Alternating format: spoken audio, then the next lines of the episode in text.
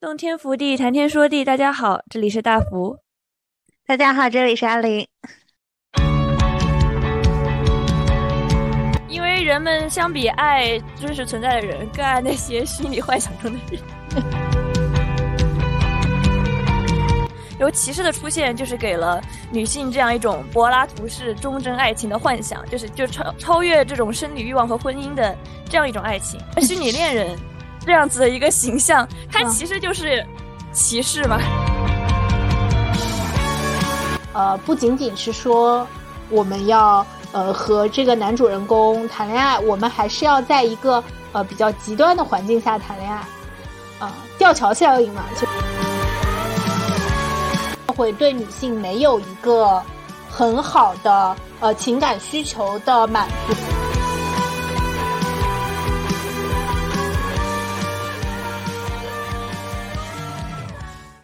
然后这个星期我们就要聊一个，呃，阿林非常呃激动的主题，就是虚拟恋人。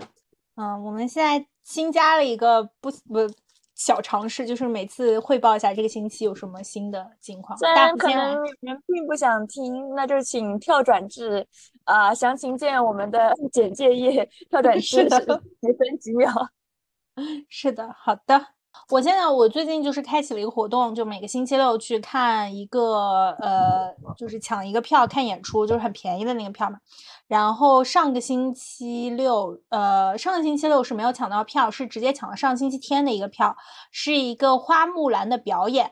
这个花木兰的表演就只有二十块，呃，二十磅。然后我和我和另外一个朋友一起去的嘛，我们以为就是在一个台子上看一看就好了。然后我们就是去，然后。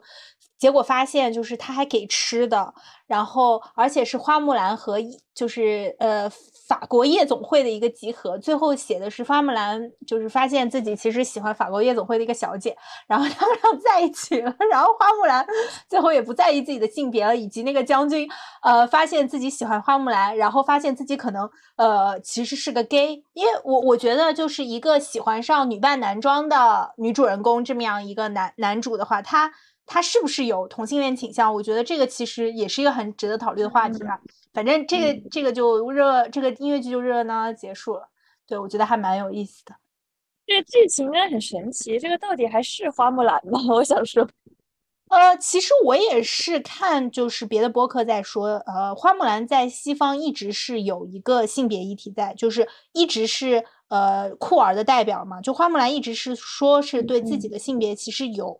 呃，不认同。我觉得，呃，国内很多时候把女扮男装这个事情就处理成欢喜冤家，处理成呃啊，原来是一个误会，然后由此制发呃引发出一些笑料。但是好像西方这个背景真的是说，呃，女扮男装以及就是爱上女扮男装的人是真的有可能有同性恋倾向，以及女扮男装可能是真的会对自己的身份性别认同产生怀疑。然后，但他们最后也没有解释花木兰最后变成什么性别啊，她就是和小姐在一起了。嗯，她最后就是来了一句非常 LGBT 的话，就说，呃，呃，性别，呃，就性性别是什么呢？Sex is only a social construct。但是就是也挺喊 喊口号的嘛。嗯，但是什么感觉呢？我就感觉西方把所有的东西都上升到了这种 性别的议题，因为对对，给人的感觉就是他其实。女扮男装是忠于他这个社会背景的嘛？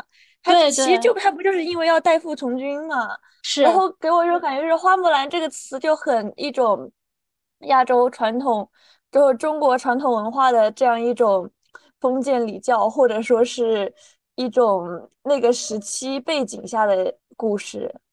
就好像你说有性别议题吧，可能有是有吧，但是更多的是那种社会背景。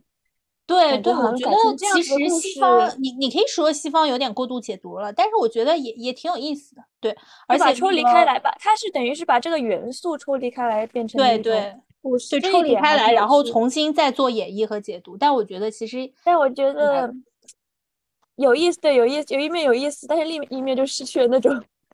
国内那种文化的韵味了，对对对，但是你也不太能就是期望他们能够理解什么国。对，那你说的确，外国人演他也不会有这种 亚洲文化的韵味。对对，而且而且他他他其实是他是跟一个法国的，就是木木兰呃的一个就是歌舞剧做结合。这个歌舞剧讲的就是法国红灯区的脱衣舞什么的。对，所以这个小姐是真的脱衣舞小姐。所以，嗯，我感觉你就是没有什么古典韵味在这里，就本身也没有想往这方面做准备。对他只是借了用了一个壳子呗，其实说实话，对对对对，一个女扮男装的壳子。对对对，其实我觉得更多的是我我有这个故事，但我其实更多的是我想表达那个议题。它整个布景到那个呃呃呃台词，然后到插入的歌曲，呃，全部都是其实只是想说呃做一个 LGBT 剧那。我就拿了花木兰来做，但并不代表我真的就是对这个有什么想法了。但我觉得这个也没什么问题吧，就是没有必要，没有必要每一个每一个改编都忠于原著嘛。它就是一个不是忠于原著的改编。那最近有什么？我最近活动可多了。我最近近况的话，其实跟就是我们今天要讲的主题有一部分很像。首先我去看了那个呃黑特使的耶尔的展。就是是一个算是什么呢？就是把这种现代科技技术和一些社会政治之类结合在一起的。他其实想表达的很多，就这么一个在德国出生的日本女艺术家，哦，她的一个展。然后他这个展叫做“数据的海洋”嘛，但它其实是一个，就等于是把它几个在国外做的展融合在一起了。然后它里面有什么影像啊、装置艺术啊，然后各种方面的，它等于是用运用技术去反向思考了某种技术背后的循环。它其实有点批判技术和人们的之间的关系，所以就是跟那种 AI 虚拟恋人这样子讨论的，其实有有一部分相关嘛。哦，就是我们制造的技术背后是不是给我们带来了负面的影响？有很多这样子的方面，就例如它有就是。有一个展厅，就全都是假花，就是全都是就是类似于屏幕 LED 屏之类的产生的花，嗯，然后就等于是说，它虽然很智智能，但它其实少了很多那种韵味。它其实最著名的叫一个展区叫做“如何不被看见”，一个操蛋的教育视频，就是 原名叫做什么啊 fucking 什么什么 education 什么之类的一个，然后但是韩国这边。我不知道他们是翻译的时候是不想翻译这个脏字出来呢，还是怎么的，他就没有把这一个翻翻译出来，没有翻译出精华，没有翻译出精华。然后他们就就是这个黑特就讲到底是怎么在这种呃全部都是就是监控视频的环境下，呃怎么样不被看见啊？然后就。他教就是那种视频，他是在这个视频里面教大家怎么隐身，就看起来是一个很脑子有问题的 视频，其实就是 就是类似于类似于你要用意念隐身，你说我就在这个世界上，我就不被看见，那那我就是不被看见的，那就像其实就是刚才我们开头时候说的一样，就是我没有把我的什么电脑摄像头啊或者手机摄像头给盖上，我心里就想的是，就是那我应该我反正我也没什么好看的。那就是那些什么黑客啊什么之类的，看我有什么用呢？就是 类似于这种感觉，它其实就是一种意念的啊，我不是被看见的那样子的 感觉，这是一种部分，以及还有就是他教的方法都很神奇，反正 就是很神奇。说实话，他有一种那种把哲学、政治和讽刺还有技术融合在一起的这么一个展，其实很有意思，但他的展都特别的抽象，就是那种感觉。OK，然后就是我最近，因为我不是在在在追那个什么画人嘛，然后在追林墨嘛，然后他最近上了一个恋综的主持嘉宾，然后是百视 TV 的综艺，叫做《想见你》。他其实跟其他恋综的差别，以及跟我们今天的主题有点关系，就是他讲的是现代人们的网恋啊。他是从，所以他的一开始不是说让就是这群恋综素人嘉宾见面啊或者什么的，他一开始。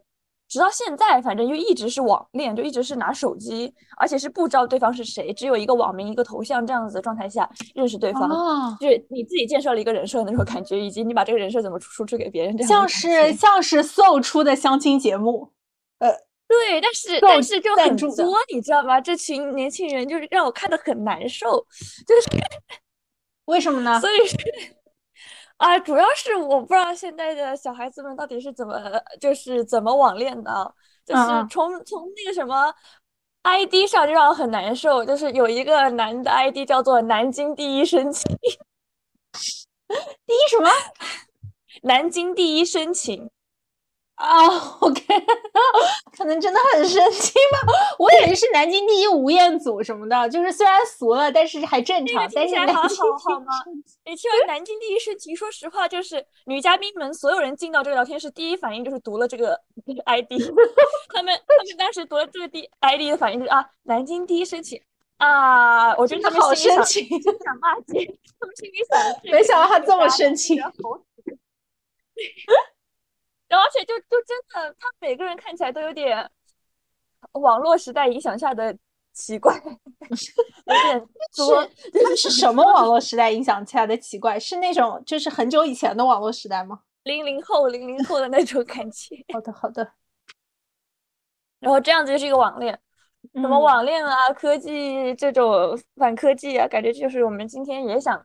探讨的一些个话题，就是 AI 虚拟恋人嘛，以及真实存在的这样子的虚拟恋人。对，呃，我是在网上看了一些资料，然后发现就是有两种这种虚拟男友的说法。那么既然是虚拟男友，他肯定就不是真实存在的。然后基本上呢，我们是要隔着屏幕或者隔着电话来和这个男友进行交流。那么电话那头就可能有两种，一种它可能是一个设置好的 AI。所以它算是我们所说的 AI 虚拟男友，然后还有一种是，其实是由真人角色扮演的，但是呢，呃，这种男友的它区别于真实男友的原因，就是你们可能有一个雇佣关系，或者你们存在的时间可能只有两 小时之类的，对，然后我们也把它叫做虚拟男友。呃，然后我们今天就想再聊一聊这两种虚拟男友，然后我们曾经经历过的一些，然后呃，以及对他们的一些看法和想法，呃，期望吧。对，我是有一点期望的。对，就我们一开始这个题目就是定为我们的备选选题，是因为我之前看了一个剧叫做《完美的他》，然后。这个剧怎么说呢？大家也不用去看。完美的他讲的是二十一世纪快节奏的都市生活，速食爱情被时代抛下。它叫做 AR 虚拟恋爱游戏，就是它 AI，它是 AR 的话，就等于是它是给你戴上一副那种，它初期是眼镜，后期是那种隐形眼镜。你戴进去之后，你就能看到这个他们叫做 Love Boys 中的 Y 四组合。这这个不重要。羞耻到大福完全就没有办法继续讲下去。就是有四个种类供你选择嘛，就是很传统影视剧的四种种类，就是类似于冷酷型啊、温柔型啊什么什么之类这样子的四个男生，然后等于是以所有女性梦想的假想男友形式登场，然后就讲述了沉迷于其中的女主，还有她的闺蜜，就等于是不用这一产品的她的闺蜜。和四位这种虚拟偶像，他但是也是同时是虚拟男友发生的一系列恋爱经历和遭遇，然后它其实就是一种把 AI 虚拟恋人完全带入生活的一种状态了，就是在很多这个电视剧的场景中，你你都能看到，就是在背景之类的，就是所有女生，就是你在外面你是看不到，就是就是他们是类似于摸着他们的男朋友的头发呀什么之类的，但是就他们等于是看着一个。就外部的人是看不到的，但他们在戴着眼镜的情况下是看得到的。就这种很诡异的场面，就是在那个世界，所有的女生都是拥有这个产品的那样子的感觉哦，很酷。然后，对，就是因为这样子的诡异的这样子的场面，它前半段是因为是这种设定嘛，它前半段其实想讨论的这个话题就很好，就是类似于，呃，女主她闺蜜就是个女二，她是一个婚恋网站的总经理，嗯哼，所以说。他其实因为在这样子的状态下，他婚恋网站也好，以及什么化妆品行业、服装行业都开始变得萧条嘛。因为女生们，我们就不需要就是类似于打扮去，就是赢得那种男人们的这样子的青睐了。对，就是反正无论我怎么样，在这个虚拟世界里面，我的虚拟男友都是爱我的，就是产生了这样子一种，反正他是忠诚可信的的感觉了。所以女二就等于是在网上。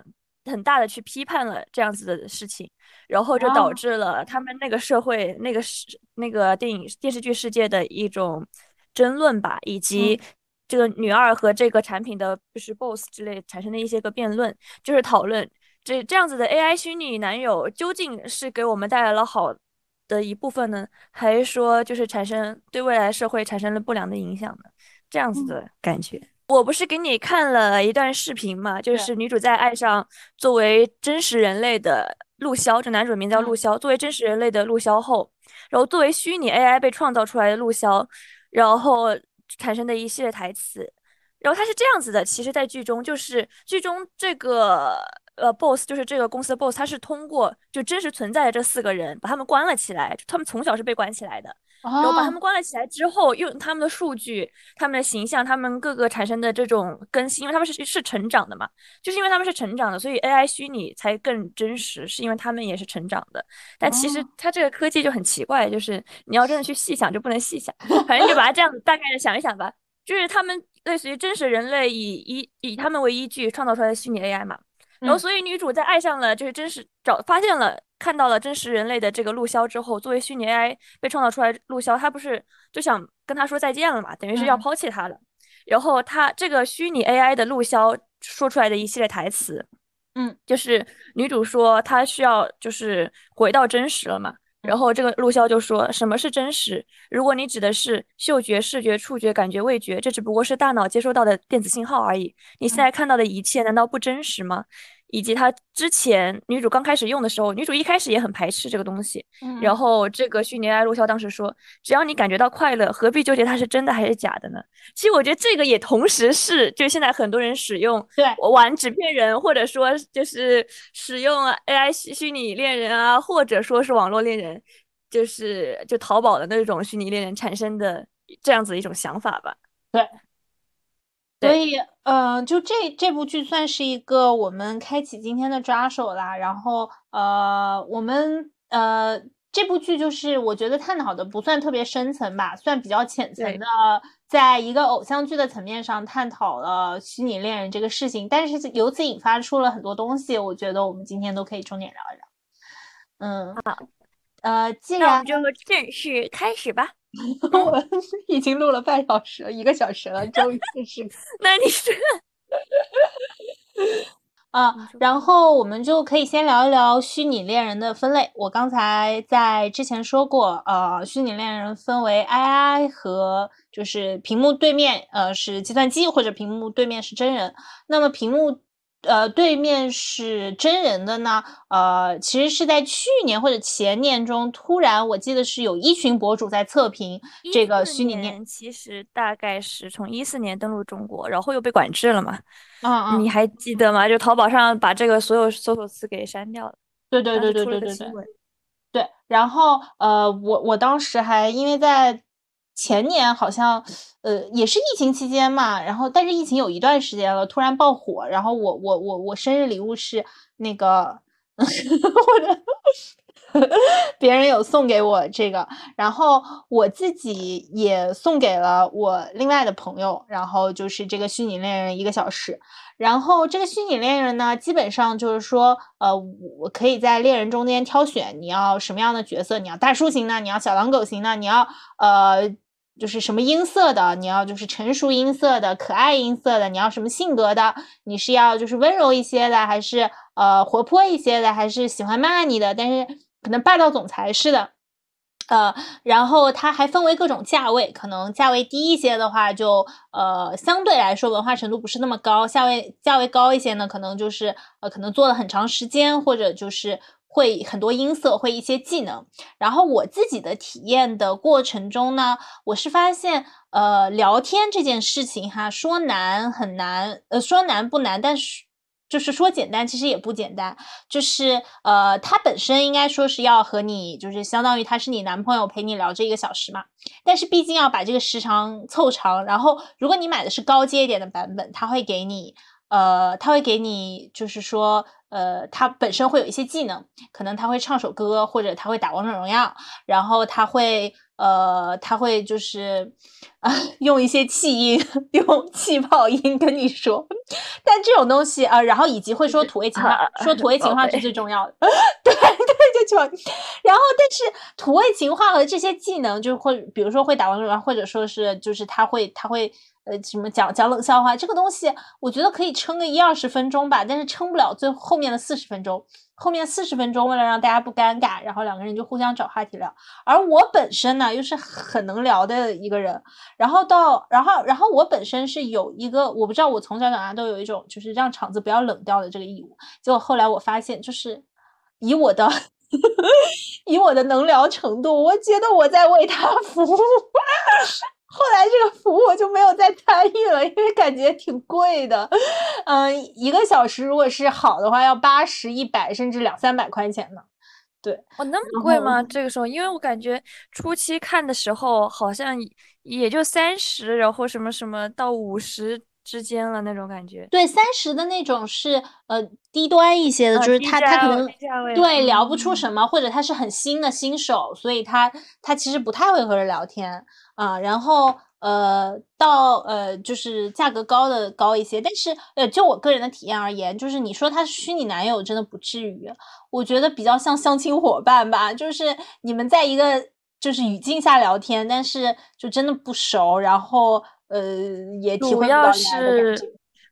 主要是还得集中的这么去 聊，就你集中这样程度去聊一个小时，感觉好痛苦啊！我还想干其他事儿呢。而且而且是属于就是说，呃，你你你聊聊吧，然后你得你得继续继续聊嘛，然后呃，属于说呃，我们就开始互相问一些近况嘛，就是因为因为要找话题，然后找话题真的太辛苦了，就是你这个我不感兴趣，我这个你不感兴趣，然后就是。可能男孩子吧，我我不知道做这些的，就是我我聊的都是异性哈，还没有聊到小姐姐。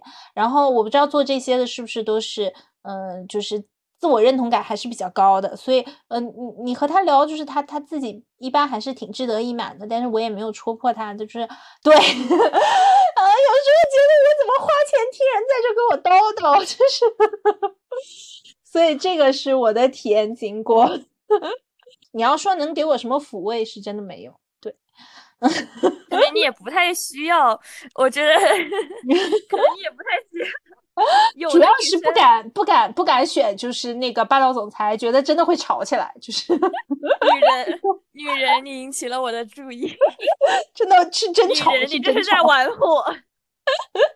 然后这个其实引来的就是，它是其实是发展的一个后来的形式，他们。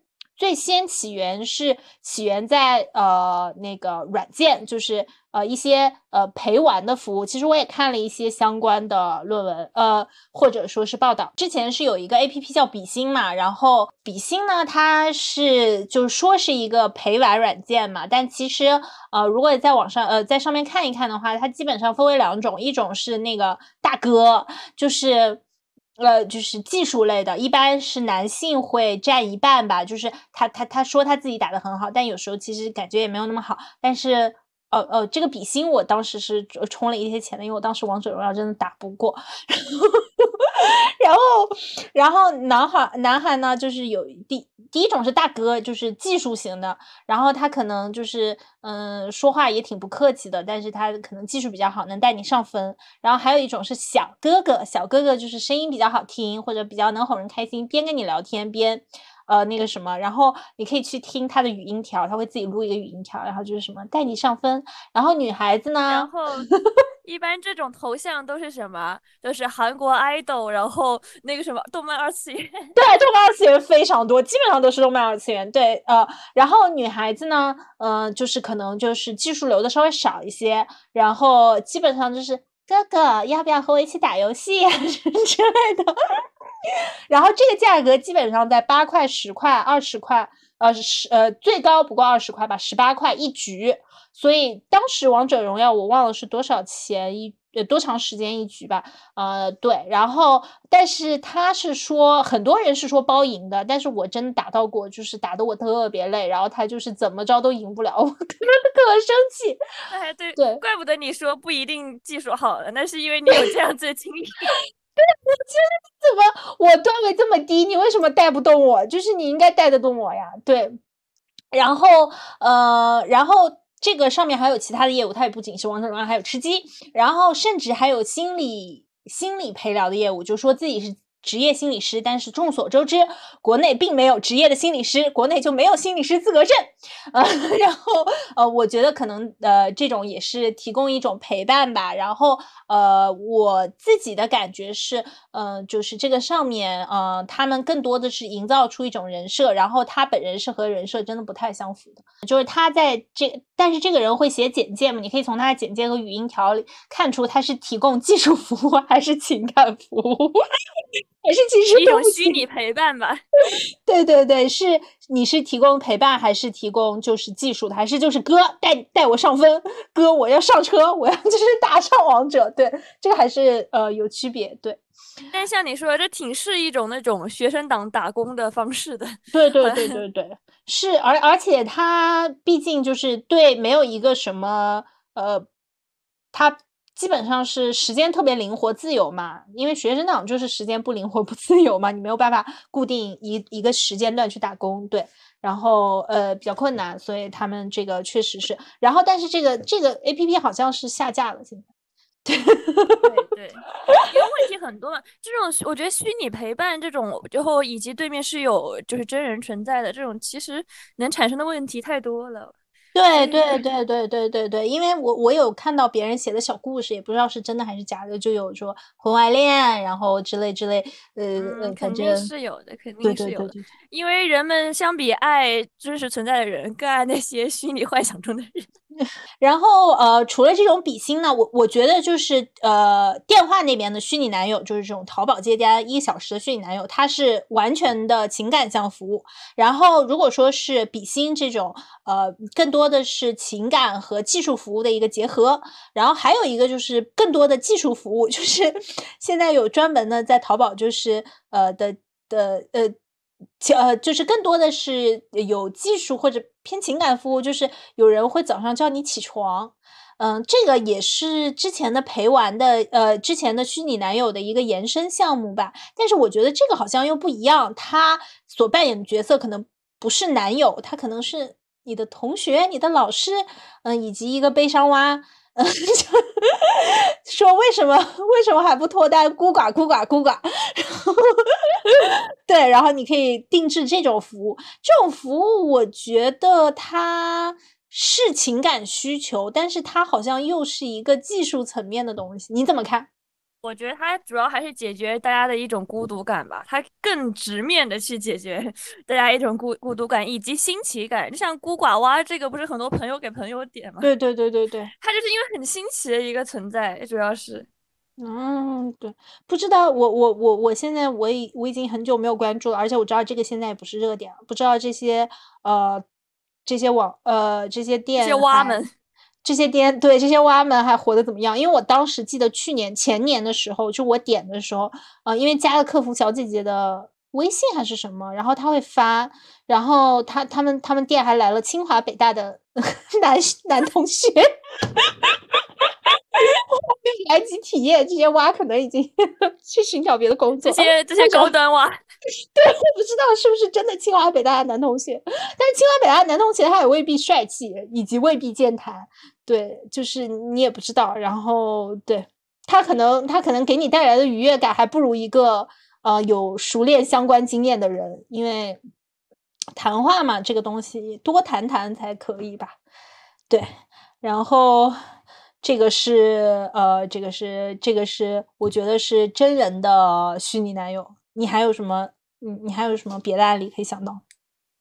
就是之前我不是给你分享了一个那个书嘛，就是数字原野工作室出的《有数普通人的生活纪实》，讲那个呼叫虚拟恋人的年轻人。他其他不是就是分析的案例是作为干这一行的人，嗯，分析的关于自己的想法嘛。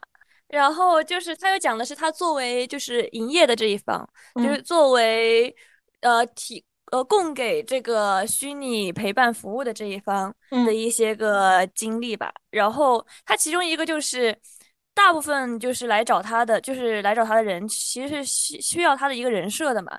所以说有很多女生就找找完他之后，想要他关闭朋友圈。然后就那个女生不是说不想看到一个真实的人嘛，就是想不知道对，其实是一种不知道不想知道对方是谁的这样子一种的网恋。就给我的感觉是。然后他他是什么呢？就是这种感觉其实大部分是女性顾客了，就是这一部分偏好的话，嗯，他想要的是一种偏，我感觉啊是偏柏拉图式的恋爱需求了。然后就让我想到之前我听到了一个关于就是爱情这一词的起源，嗯，然后就是讲对爱情，不是大家不是对爱情都有很多想象嘛？但是这个爱情这个概念其实是一种发明出来的概念，就就是类似于作为类似于中世纪骑士文学出来的一个被发明出来的概念，就是当时诗歌啊这一类出现的。然后就是那个谁叫做什么？安德烈·勒夏普兰嘛，他有一本书叫做《爱情论》嘛，就讲述的是这一方面，就是中世纪女性地地位比较低，然后只是男人的附属，所以他们在女人在婚姻中，很多人是很难有爱情的嘛。然后骑士的出现，就是给了女性这样一种柏拉图式忠贞爱情的幻想，就是骑士是保护女性的，然后他是对你忠诚的，他不会背叛你，他也不会对你做什么。超给你造成伤害，这样子就超超越这种生理欲望和婚姻的这样一种爱情，然后它其实就是文学作品美化出来的东西嘛。说实话，现实中哪有存在这样子的歧视呢？而虚拟恋人这样子的一个形象，它其实就是歧视嘛。它其实就像是网络中出现的一种歧视，这样子的感觉，就是我对你是忠诚的，然后就。他创造出来这这样一种形象，在至少在那一个小时之内，至少他的营业需求，他是我对你是忠诚的，然后，然后我至少也不会对你做什么，隔着网络这样子的一种忠诚感，这样子一种就是情感的提供，算是精神层面的爱情，精神层面的需求供给吧，那样子的感觉。我但是，嗯嗯，我看那个资料的感官，就是因为我之前还看过，就是。呃，相当于呃，就是别人研究呃下场女工写霸道总裁文的相关资料，然后我我觉得这种研究啊，就是嗯的诡调之处，就是研究这些的人是对这些东西没有太不是特别有兴趣的人，就是我能从字里行间中看出他对这个事件这个景象的好奇，但不理解，就是嗯。他的写作，呃，我觉得其实并不是特别客观，因为他们的切入点都是这个人，然后独白，然后这个人介绍自己的工作内容，而这个人介绍工作内容的大部分，他们都把大部分的篇幅花在这个人对自己的辩白上，就是说我这个职业是有意义的。然后，呃，其实很多人来找我，呃，是因为他们确实需要啊，甚至我还看过类似的一个资料，就是也，呃，也是说比心的嘛。说的就是啊，其实是有一个呃富二代小孩儿，然后他嗯，其实爸妈都不陪他，然后他叫我哥，然后我就陪他打游戏什么的。对，然后我就会觉得这个这个的调查，第一，他们他们很喜欢选取正面性是吧？对，并没有偏正面性，而且他们很喜欢只选取那一几个人，我觉得他们样本也不够全面，而且我能感觉到这个调查者其实。就是他是在为这个事情去找合理动机，但我觉得这个事情本身就是合理的，不需要找合理动机。我觉得会花太多篇幅在合理动机这件事情上，就像阅读浪漫小说。觉得要探究这个，他需要探究什么呢？我觉得他就是，我觉得他本身就把这个现象作为一种社会异化现象来存在，而来看待，所以他在探究说为什么。这个事情存在，为这件事情找一个合理性，但我觉得这个事情本身就不需要为它找合理性。那那其实你的意思就是说，我们不需要去探究这个问题了。我们需要去探究，但是我们没必要呃呃去为它找这个事件的合理性。我们只要去找，就是我们没必要为这个事件找它存在的意义，就是它就是存在的嘛。或者说是我们为没必要为它找存在的正确意义。我觉得。会有一点花太多篇幅找存在的正确意义，就像之前不是有一本很火的书是阅读浪漫小说嘛，然后女主角也是采访一群喜欢看呃类似于美国霸道总裁文学的人，然后也我觉得也是花呃呃就是作者啊不是女主角，作者也是花太多时间在给这个女呃这这群人的辩白上，就是说呃我也没有耽误事儿，我只是想有一点。有一点空闲时间，我呃，我我反正也阅读了，然后我还看了一些其他呃，就是呃，反正不是什么坏事，我也就花了一点点钱嘛。呃，我我会觉得这个是这个篇幅真的有那么必要吗？就是这些辩白，你我都知道，呃，他只是辩白，就是他不是他内心的真实想法，也不是这件事情的真正原因，只是说我们可能在做这些事情的时候，或者。呃，这些被采访人在做这些事情的，在说这陈述这件事情的时候，有一定的羞耻感，所以他会用语言来粉饰自己的羞耻感。但我并不觉得这个是最重要的部分。那你觉得社会学家去探讨这个问题，他需要从什么角度切入呢？他那他就不适不适合去给他剖剖析了呀？我是觉得，如果你对这个社会现象完全不能理解的话。就很难做出对，就很难做出一个客观的，就是或者说我比较能满意的，就是我个人哈比较能满意的呃，就是报告。如果你只是带着练习的心态去看这件事情的话，你就很难真的理解他们，然后或者真的呃对这件事情的现象有更深度的思考吧。我觉得阅读浪漫小说和这些资料的。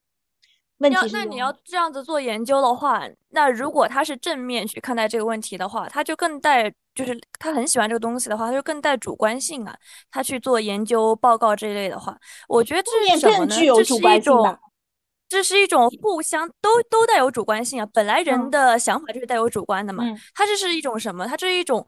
互相观点的输出了，它其实是一种互相思想的碰撞，它不一定说是他某个人带主观性，他就不应该去做调查，他是他自己的想法，就是那个什么之前讲那个，呃，看关于这个机器人虚拟 AI 的时候，就是之前那个雪勒特呃雪莱特克尔写了一篇叫做《群体性孤独》嘛。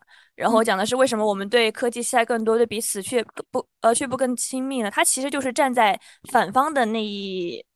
个方向嘛，去讲以及讲，就是有一个人写了关于和机器人的爱与性，他这个写和机器人的爱与性这个人，他其实就是更正方，就是他因为感兴趣，然后以及他是把这本书就和机器人的爱与性是献给他一个很怎么说呢，很偏那种理工科宅男的一个朋友。就这本书，是因为那个那个男生就是觉得这世界上都是尔虞我诈，就是我不想跟真实人去交往，我更觉得跟机器人的爱与性是真实，就是是充满真实性的，跟他们才是充满真实性的交互。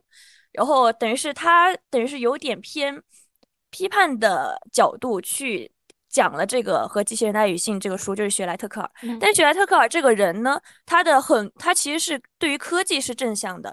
他对于很多科技的正向论据，被这个写和机器人的爱与性的这个人作为论据写到了，就是这本书里面。就是他们其实是一种对互相这个理念的依据的使用，他们是有这样子的，就是互动性存在的。我觉得怎么说呢？我觉得我就是听过你的讲述，我我我觉得我我我好像更明白我刚才想讲的是什么了。就是你说正反方这个是我 OK 的，就是你你和我持不同的意见，但我从这些文本的阅读中，我看到的不是呃你和我有不一样的想法，而我更多看到的是俯视感，就是我觉得他并不尊重这些人，就是我觉得他他就就是就并没有很尊重他们，就是我我能感觉到。就是他在，他不仅仅是在找一个合理性，并且是为他们在找一个合理性。所以说，我我觉得，如果说，因为他们毕竟是，呃，我我我们毕竟聊到这里到现在，呃，比如说阅读浪漫小说，或者阅读霸道总裁文学，或者说是呃找虚拟恋人，它都不是一个伪光正的事情。所以说，本身这个社会现象就带有呃。可能会被人歧视或者会被人不理解的心理。那么这些人如果自己完全不感同身受，就是自己对这个并不是很感兴趣的话，他很容易带有一个歧视的自上而下的眼光来进行研究。然后我觉得这种研究的话，最后得出的结论就不是很好。我们之后还会提到另一个文文稿，我到时候再继续说。呃，那篇知网论文吗？对对对对。但我觉得那篇是更其他方面，但是这个这个等会再说。怎么说？写这个的人啊，首先这一篇是还好，因为他是我觉得这一篇他是通过那个自己这个人的讲述的嘛。就说实话，这个也是看就信息处理、信息接收，这个也是看信息接受者怎么想的了。我觉得可能是我对于这个方面，我觉得就是我对就是满足我的孤独感，或者说满足满足我的情感需求，这是一个很正当的，怎么说呢？人都人之常情的一个事情。所以我感觉就是我看的时候，至少。感觉他是不冒犯我的。我没有觉得就是有冒犯到我吧，就是包包括阅读浪漫小说，你喜不喜欢别别人的俯视感吗？对，但是我我是会觉得你这样的研究本来可以有更大的价值和意义，但是你把太多的时间耗费在，呃，那它其实还是这个结构，就这个写他们的辩解结构，对这个研究报告结构问题以及样本问题了。这个这个我们之后说到那篇论文的时候再讲了。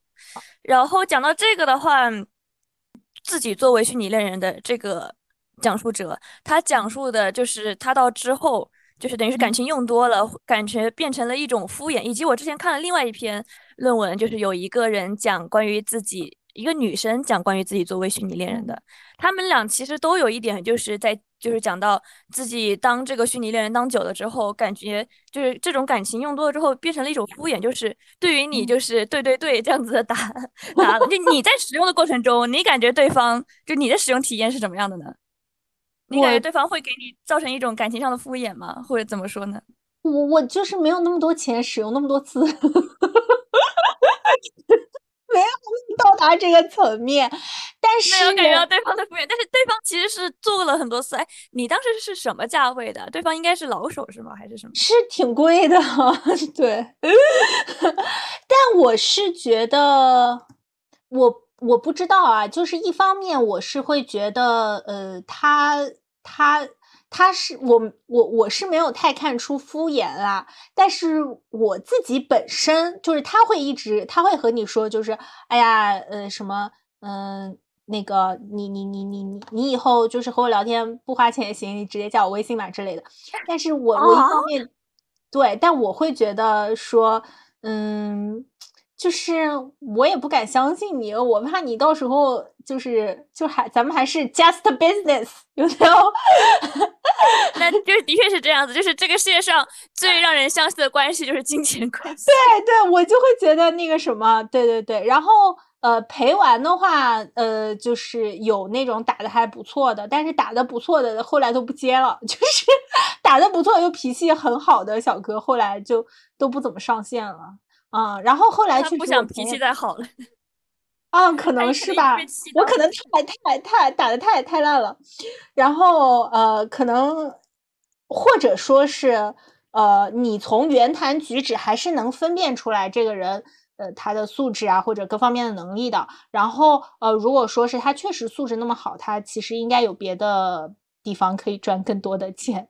对这个东西，如果说是呃，如果说是像他的受众一样。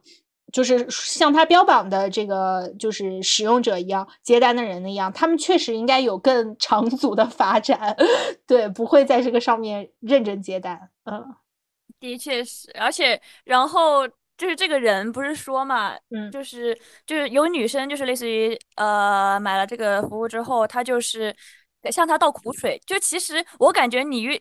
就是你是没有什么苦水要倒 给那个人，是不是？因为这样子的原因，你的体验不是很好。就很多人感觉是买了之后，就是类似于找这个人去骂他上司，或者是骂他前男友什么之类，他是带着一个输出的情绪在的，所以他是自自主购买。不过你不是自主购买就是了。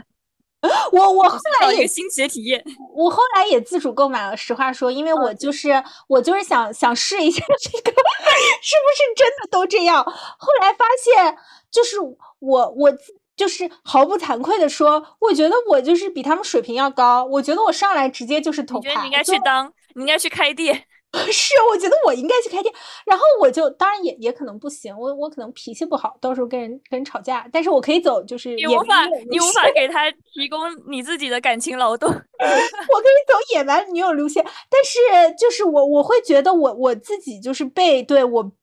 我提供我的感情劳动了，并且我觉得我的感情劳动比他的值钱。我觉得他和我在一起聊天所获得的愉悦感，比我和他在一起聊天所获得的愉悦感要更多。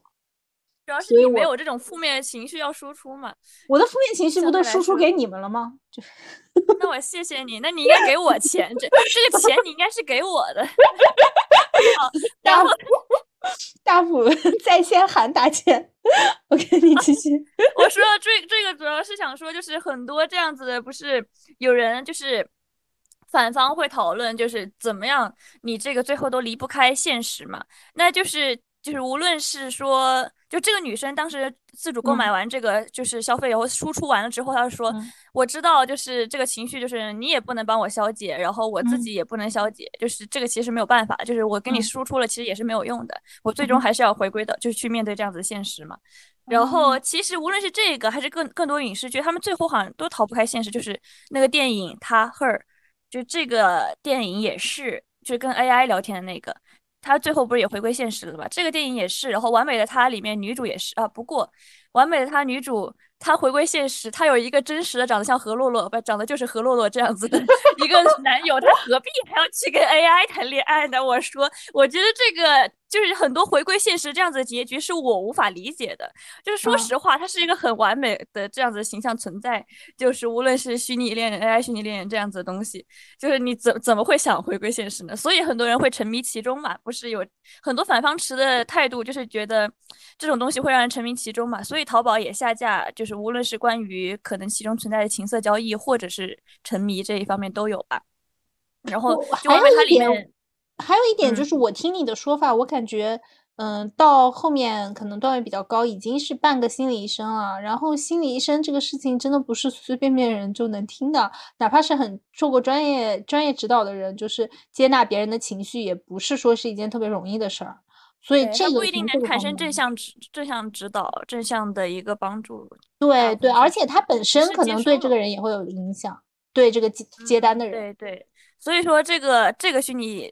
恋人这个男生才说，感觉自己消耗了很多感情劳动，所以他开始变得麻木了嘛。就，呃，无论是在现实中还是在就是这个网络交易中，他自己是变得麻木。不过另外一个这个那个论文里面的女生她是不一样的，她把她完全分离开了，就是网络上的和真实世界中的这样子的感情，这个也是自己的一种循环了。好的，OK。然后这个部分咱们说的是啊，就是说。呃，可能是电话那边或者屏幕那边是真人，然后我们就再来说一说 A I A I 的虚拟虚拟男友。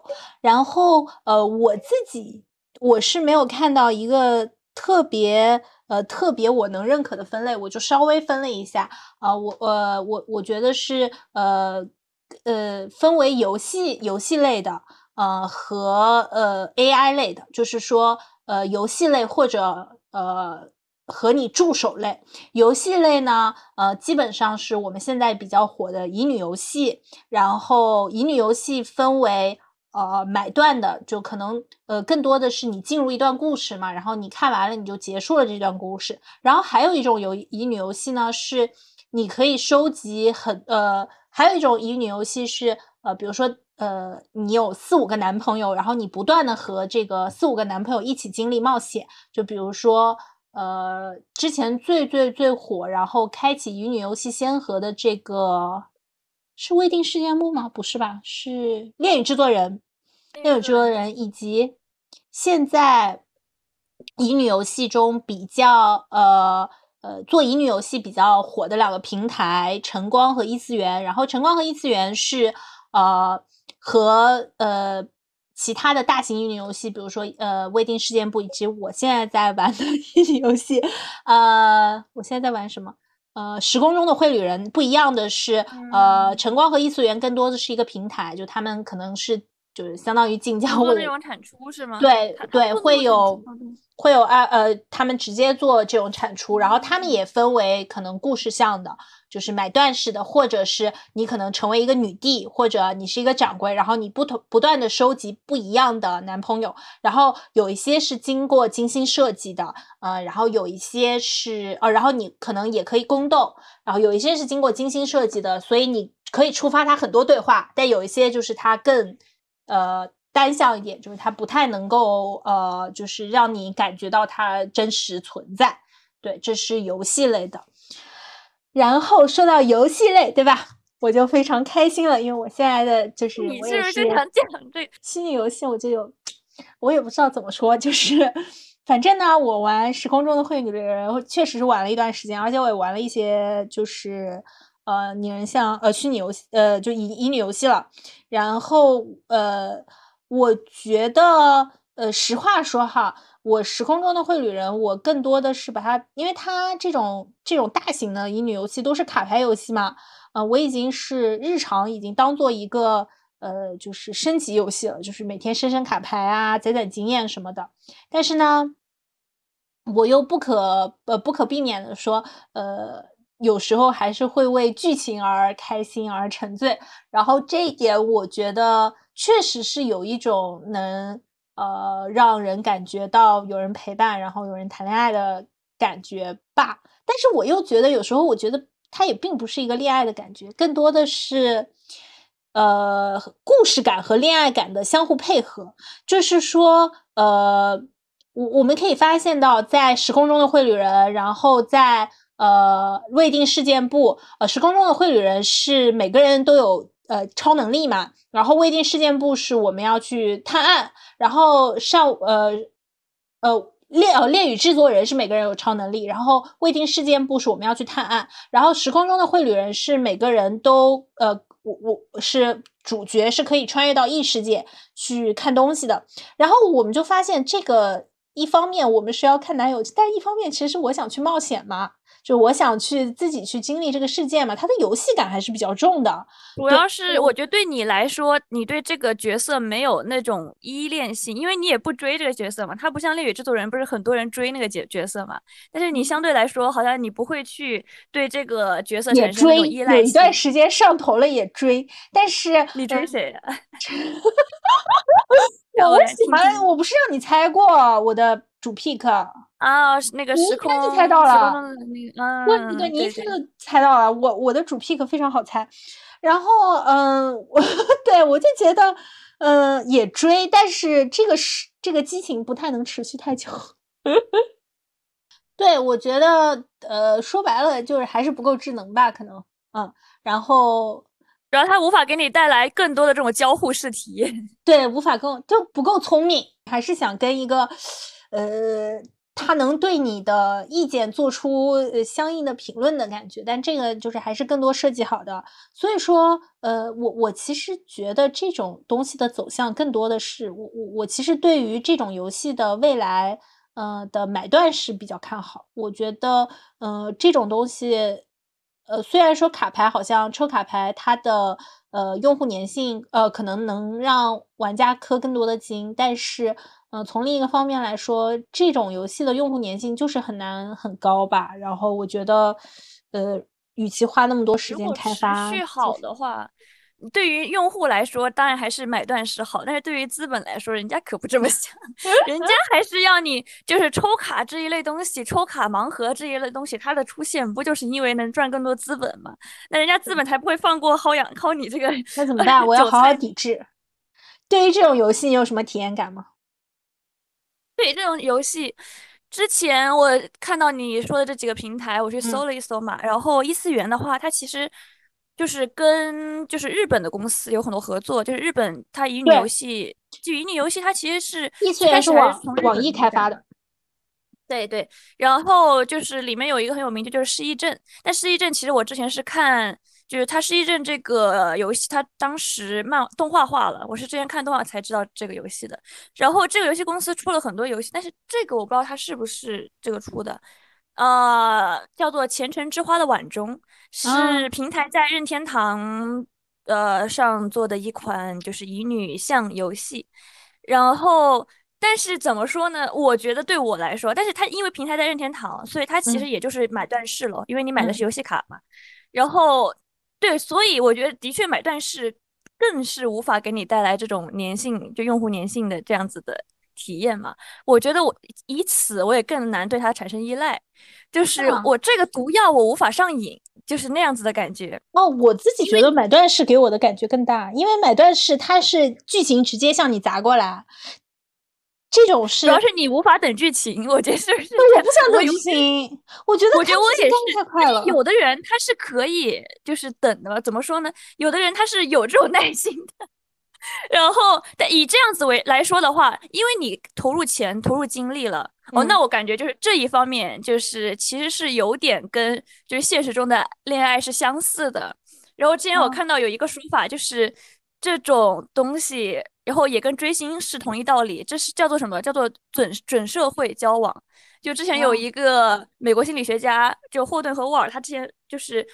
研究报告，就是说有一种东西叫做准准社会交往嘛，就是类似于观众在电视中的角色或者名人、新闻主播对他产生的一种单向的社会互动。它其实大多数来说算是单向的社会互动了嘛，因为对对面不是这样子的主动产生内容的，叫做什么什么来着？真实人类嘛。然后这样子的话，这些观观众往往会对其喜爱的这种媒介人物产生一种依恋嘛。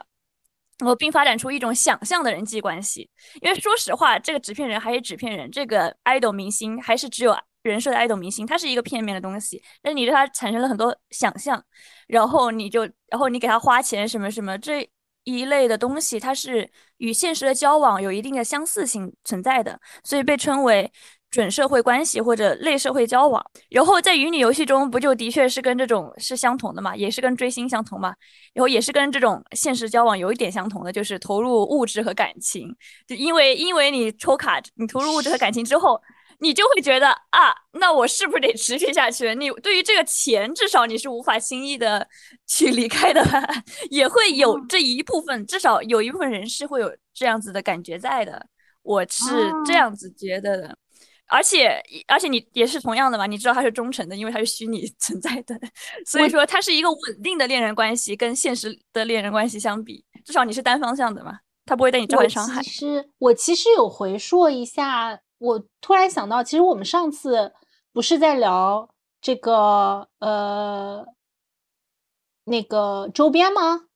就是乙女游戏也是呃收割周边的战场啊，但我我想说的不是这一点，是我突然在想，呃，我们之前在说周边的时候，其实也就呃也就说到，呃，我我我们如果说要要让我们买周边，或者让我们去呃消费这些呃想象产品，就是这些呃文化产物的话，就需要给我们一个强设定观。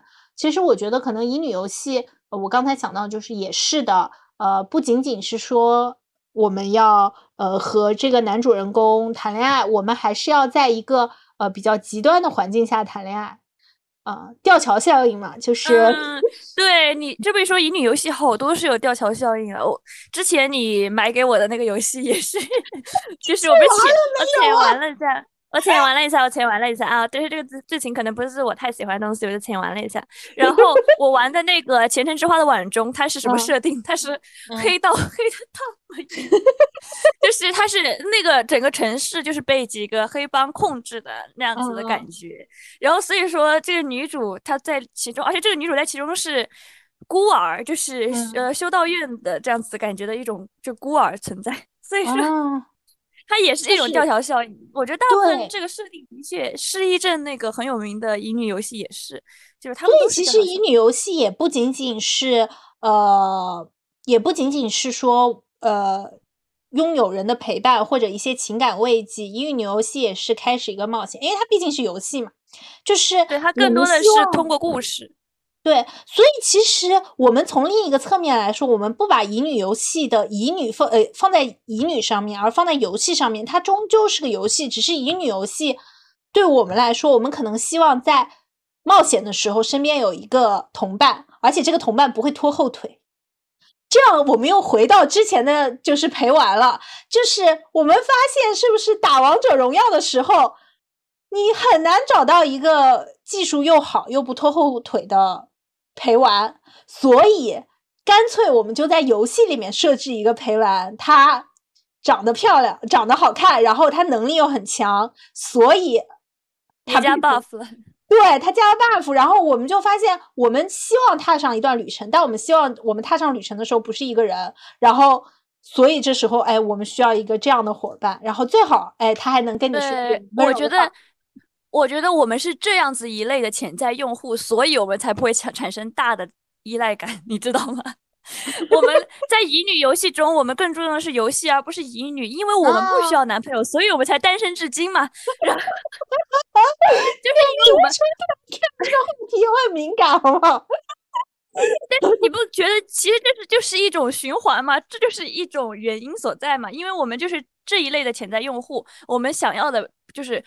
呃，怎么说呢？相对于就是恋爱关系，我们更多的想要的是一种冒险，我们更多的是想去看这个故事是怎样的。相对来说，或者我们更多是产生就是打游戏中能帮我打赢的老铁这样子的这种目的性存在的，而不是说产生这种恋爱关系。所以，如果这个老铁是个帅气的 帅气的小哥，那就更好了。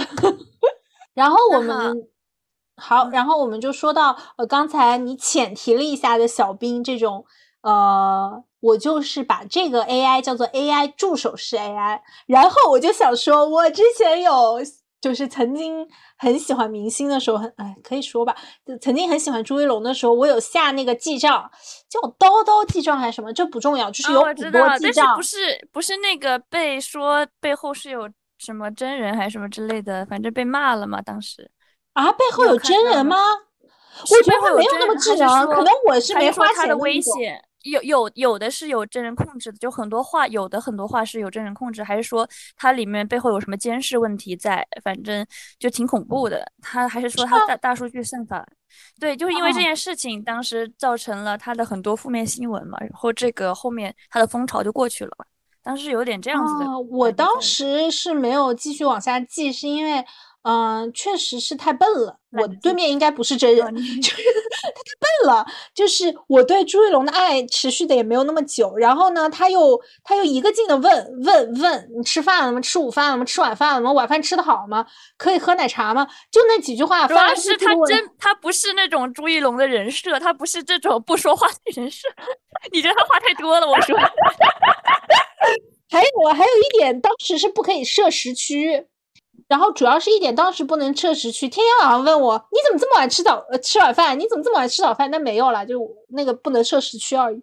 所以，我我是当然当然主要还是觉得太笨了，太笨了。就是你你你记了账，他回你的东西都很单一，而且我估计可能呃每个明星回的都一样嘛，他不能根据人设进行做调整。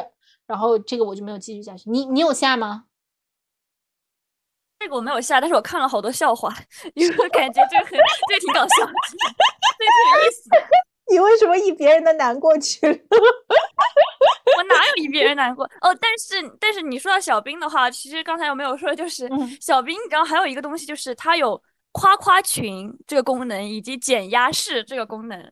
但而且他是就基于小兵这个男友存在的。首先，小兵这个男友他会根据你的选择，但他其实选择也是比较有限制的吧。他其实几个选择来给你生成你想要的男友，就是你想要什么温柔型啊，你想要阳光型啊。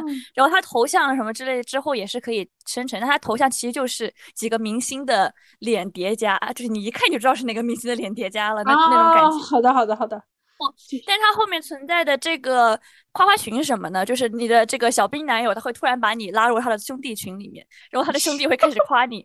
他的兄弟是剩下几个你没选中的明星脸叠加，是吧？我觉得我就说神经病，我就说，但是这个有什么感觉呢？这个的确，他这个夸夸群给人这个这这样子的设定，给人感觉就是还是一种女性被凝视了的视角 那样子的感觉。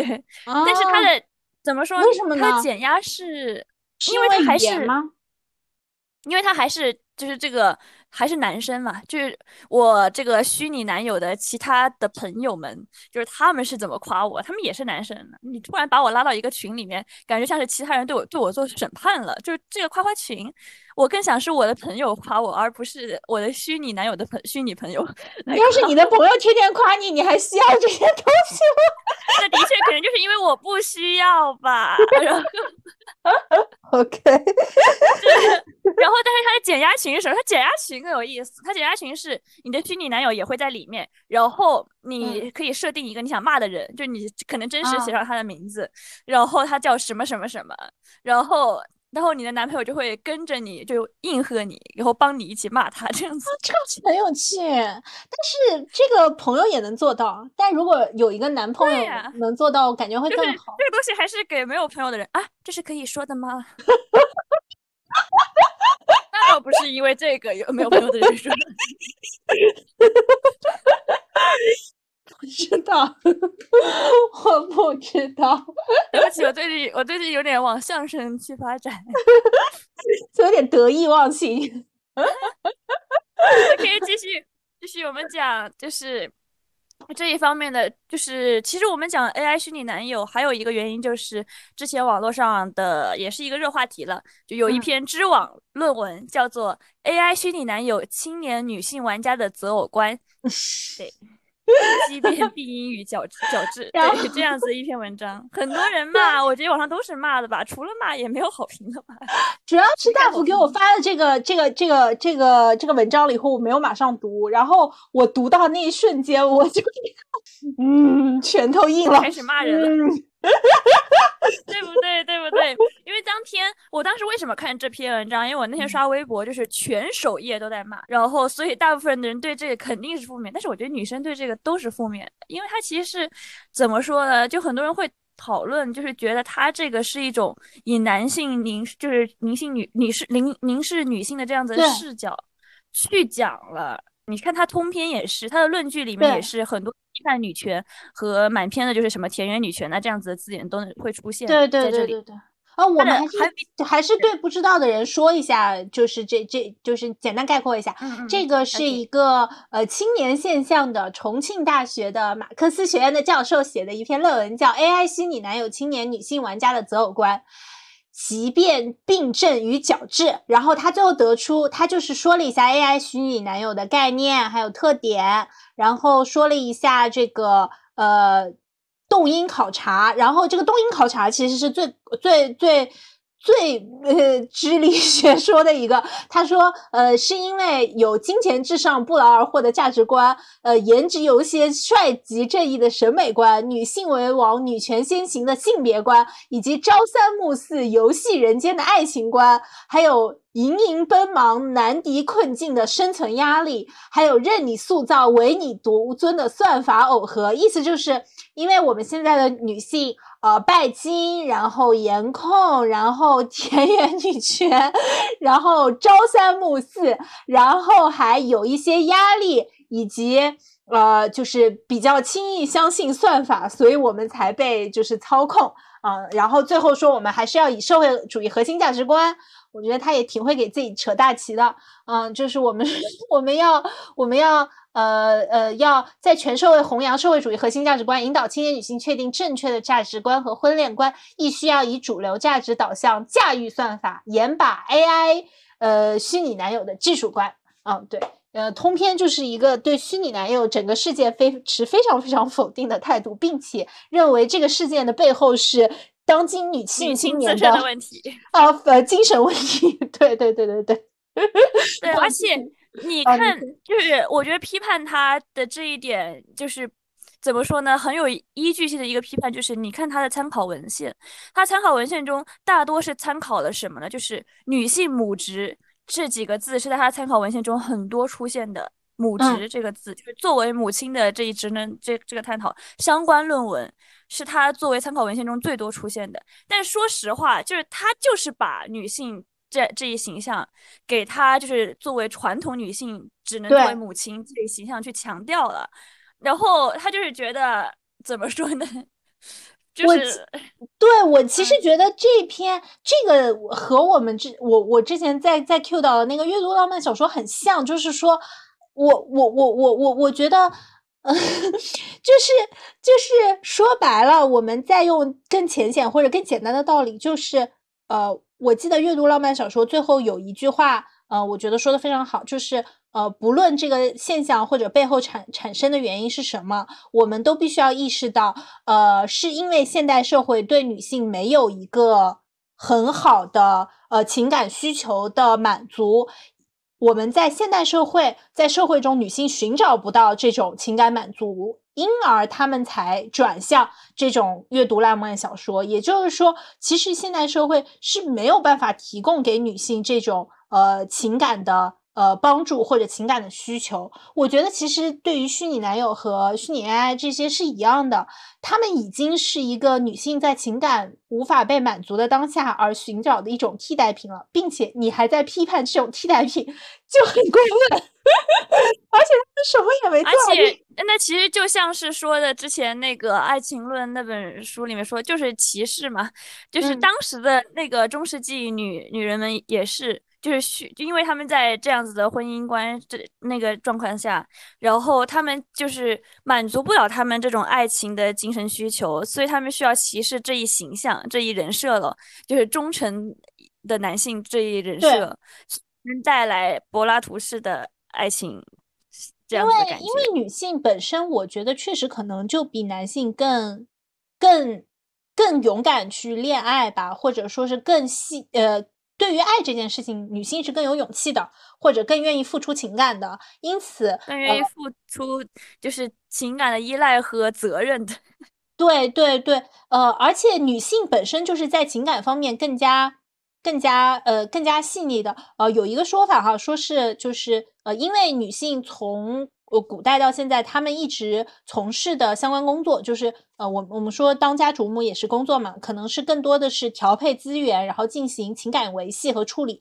所以擅长这种工作的呃女性，她们会更容易 留下后代，所以她们的基因经过一轮一轮的筛选，所以女性现在就是说在情感方面更加充沛，而。呃，到新的时代里，呃，女性呢和男性的这个社会地位又开始呃发生转变，就是女性不再需要仰仗男性了。那么，他们已经有面包的情况下，他们就真的需要很多很多的爱。如果你给不了我面包，就给我很多很多的爱。这个 这个还是另外一本书，就是之前有一段时间很火的那本书，叫《单身社会》嘛，其中讨论的就是为什么现在的婚姻之类的。变化就其中一个不就是说男女性地位的这个改变嘛？然后为什么就是产生了大家对婚姻这些讨论或者婚姻率的下降？是因为没有一个新的这样子男女缔结的关系在社会中存在，就没有一个新的这样子的结构存在。让我们 让我们说回到就是这篇论文《男女男友》这一篇，然后。样本就有问题，他这个采访样本，他很主观的选取了这一部分采访内容，或者说这十一位女性的样本，其实我觉得并不能就是代表这这样一类的女性玩家了。是，而且他呃，其中给出的一些原因也非常呃，也非常难以说，就比如说金钱、智商 不劳而获的价值观。就是，而且他他的论据给的都是网络热词，谁把网络热词放在论文里写呀？哦，而且而且你知道我在网上看到有一个评论说，全把这个论文全篇男女的这两这两个词给对调啊 的这个论文就是可以发知网的。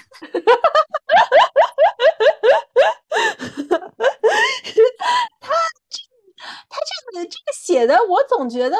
不知道，我们恶意揣测一下，这个这个这个这个作者不知道是目睹了什么样的怪现，是什么样的在他心里定义的呃恋爱是怪现状，然后写出了这样呃让他让他，我觉得他他本身写这个文章的时候也是非常愤慨啊，世道怎么变成这样？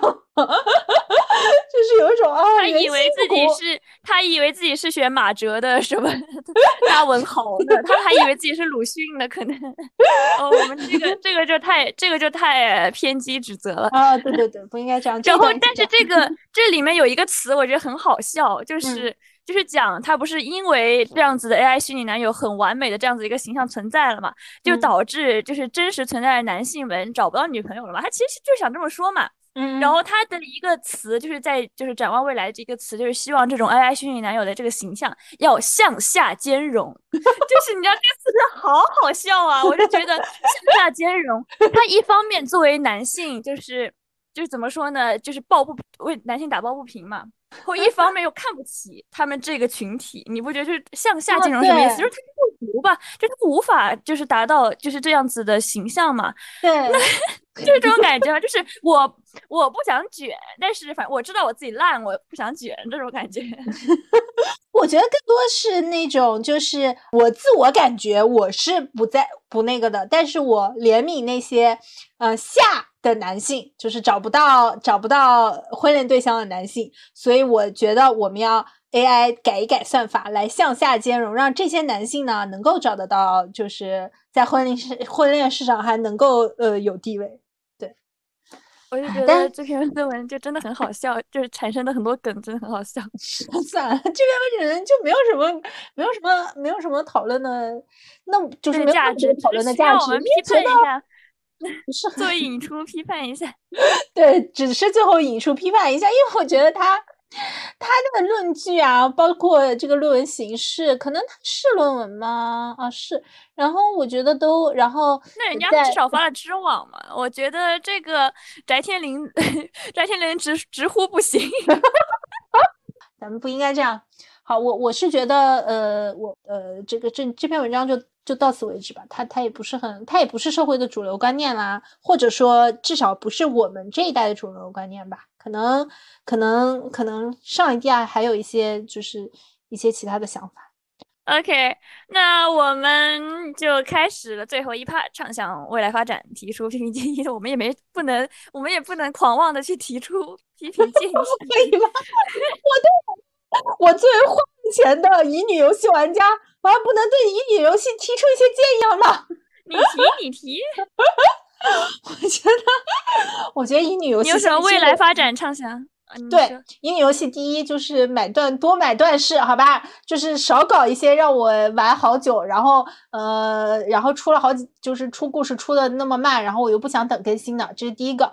然后只要我们玩家团结起来，游戏公司总会出买断式的，总会有叛徒愿意出买断式的。我看到这个势头了。第二。就是关于乙女游戏这个事情哈，关于乙女游戏这个事情，我觉得，呃，对，就是现在我不知道是因为国家法律法规还是什么，我总是发现女主角不可以同时，就是同时和多个男人谈恋爱，就是他们甚至不能存在，了好多次这个问题，对，甚至不能存在在同一个时空里，就是我花钱买的，就是我。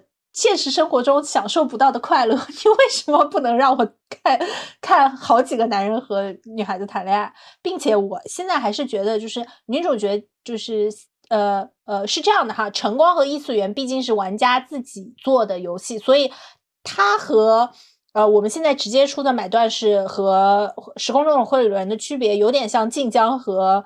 呃，影视改编剧的区别，就是晨光会异次元会更加超前一点，更加先进一些吧。然后他们现在已经有呃女方主动追求的东西，然后我我也觉得就是可以更加开放一些嘛，就是总是写就是男主角对女主角的追求怎么样，就是我自己追也可以啊，或者说几个一起追也可以啊。嗯，对，嗯，希望在这些小小的地方呃有一些改进。对然后关于呃 AI 助手，就是训练一下，让它更智能一点，不要让我感觉太笨了，对吧？你你你你训练这个东西，它背后应该有无数的资料库，对不对？你你你应该比我更聪明的，对不对？你不要老老让我觉得你比我还笨。不是你说就容易发展的，人家肯定得慢慢来。说的对，这个不是容易发展。大福没有什么批评建议吗？我觉得每次到批评建议，未来畅想你都嗯。